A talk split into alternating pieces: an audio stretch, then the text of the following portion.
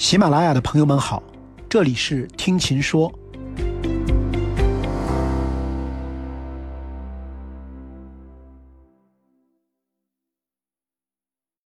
最近大家看视频、刷微博，只要在网络发表一些看法，会发现有一个 IP 属地显示你在上海、北京、河南、四川或国外。这是，包括微信、微博、抖音、小红书在内的主流 APP 都强制开启了 IP 属地显示。各平台的显示 IP 属地功能都无法由用户主动开启或关闭。国内显示到省、直辖市，人在国外则显示国家名。判断 IP 属地的方式也基本一致。新浪微博通过用户最近发微博、评论、投票的 IP 属地判定所属地区。抖音则根据用户最近一次发文或发屏的 IP 地址来判定。显示 IP 功能来的并不突然。二零二一年，国家网信办发布《互联网用户账号名称信息管理规定》征求意见稿，第十二条明确提出，互联网用户账号服务平台应以显著方式在互联网用户账号信息页面展示账号 IP 地址属地信息。境内互联网用户账号 IP 地址属地信息需标注到省区市；境外账号 IP 地址属地信息需标注到国家地区。显示在省份很难联系到个人，所以此举不涉及侵犯隐私。好处据说是不仅有利于追查匿名发布违法有害信息者，而且也可减少冒充热点事件当事人恶意造谣、蹭流量等不良行为。确保传播内容的真实透明，还可以避免境外的人冒充境内的人造谣，净化网络环境，维护健康有序的讨论氛围。客观的说，虽然都是后台实名的，但以往以匿名形式发布信息，比如网暴，一般网友难以查证，出现了一些肆无忌惮的键盘侠。显示 IP 地址对这类用户是有威慑作用的。不过，万万没想到。这个 IP 属地功能最先伤害到的是另外的一些人，受这个影响挺大的。首先是明星，看着明星在网上和别人互动，感觉就像明星自己在使用微博一样。其实很多明星的账号并不是他自己管的，大家也知道这一点，只不过一般不去细想。但有了 IP 地址显示功能之后，IP 地址和明星居住地址不是一个地方，就特别让人出戏。此外，很多微信公众号后面的留言，比如销售什么东西，本来就是托来源于一家公司，现在有了 IP 显示功能后，就能让人一眼发现来自同一个地方，自然别人就要怀疑留言的真实性。还有就是一些经营我在国外怎么生活的账号，自诩上海知名关键意见领袖的魔都男，竟然在日本；著名的第八，居然在中国台湾。天天夸耀在德国吃喝的 CC 吃喝在德国，竟在山东；来讲在东京，在上海；娜娜在英国，IP 属地为广东。而湖南竟然成为了宇宙尽头，汇聚了美国、日本、俄罗斯、韩国各种各样的博主。于是，老乡你好成为评论区最多的问候语。其实这类营销号，有些就是从海外博主的 Facebook 或者上去找找图。然后装作是自己发的，网络那么大，很多在外国生活的华人并不会时时回来看。有些则可能是因为有团队，比如印度刘墉，从微博看，常年生活在印度，拍的是当地视频，靠印度视频走红。他吃当地美食，喝恒河水，在我们眼中没食欲甚至恶心的食物，他都来者不拒。这些异国他乡的视频会引发人们的好奇，甚至自豪感，所以他粉丝很多，高达一千一百零九万粉丝。平台显示 IP 属地后，刘墉的 IP 也显示在山东，后来又换成了广东。不过从刘墉的视频看，都是实景拍摄，在国内摄影棚内搭景，找印度人来演，或者用 CG 技术作假的，成本都太大了，不太可能。最可能的就是他拍了视频后传到国内，由国内的团队来进行后期的处理。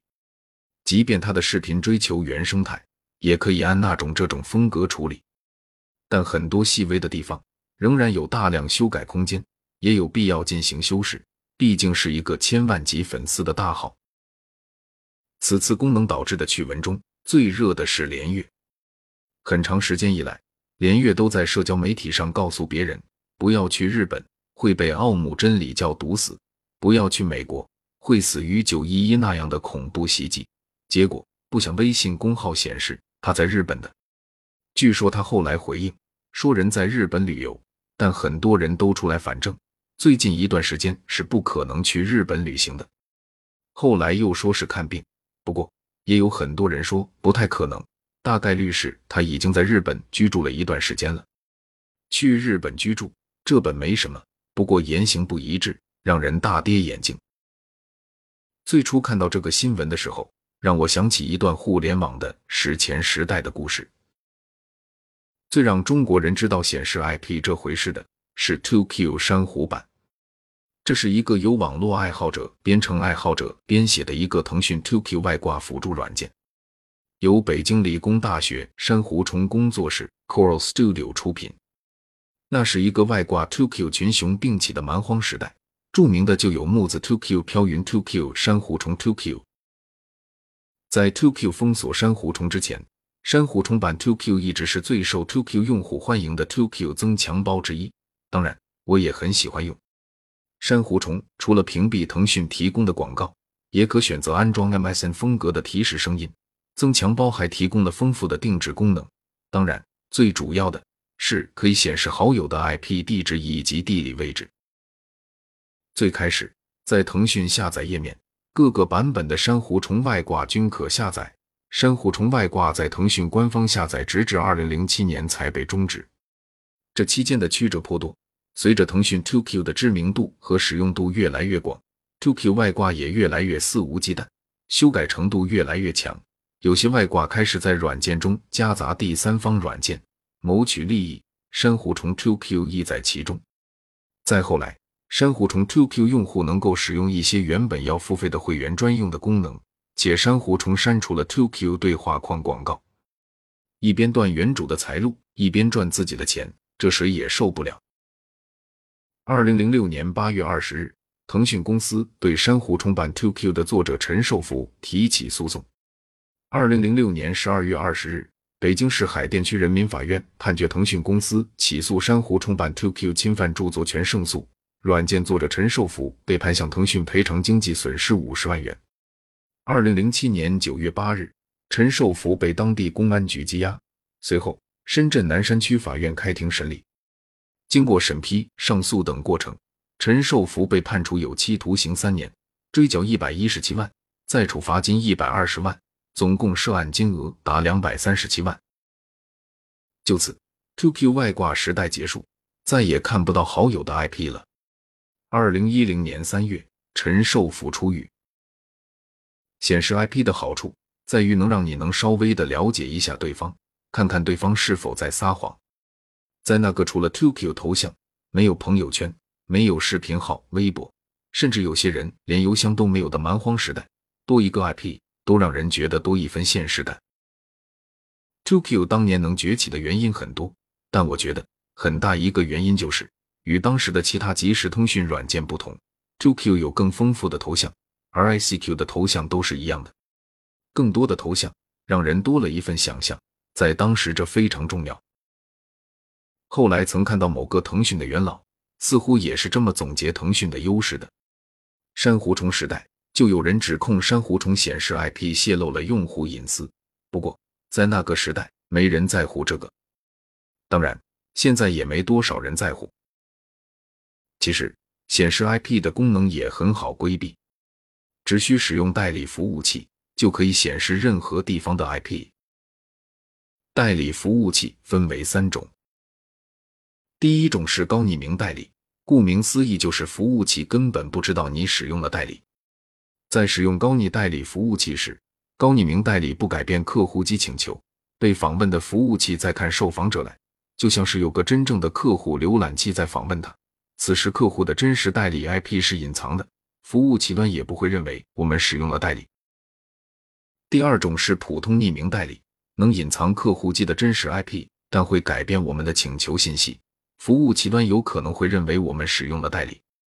不过，使用此种代理时，虽然被访问的网站不能知道你的 IP 地址，但仍然可以知道你在使用代理。当然，某些能够侦测 IP 的网页仍然可以查到你的 IP。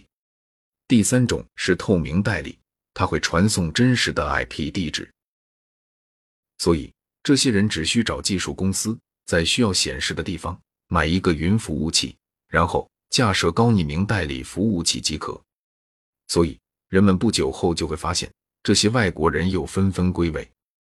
当然，他们会解释一番。碰巧让国内的人帮忙发了微博，发了公号，所以这个功能其实没什么影响，或者说它只能影响到普通人。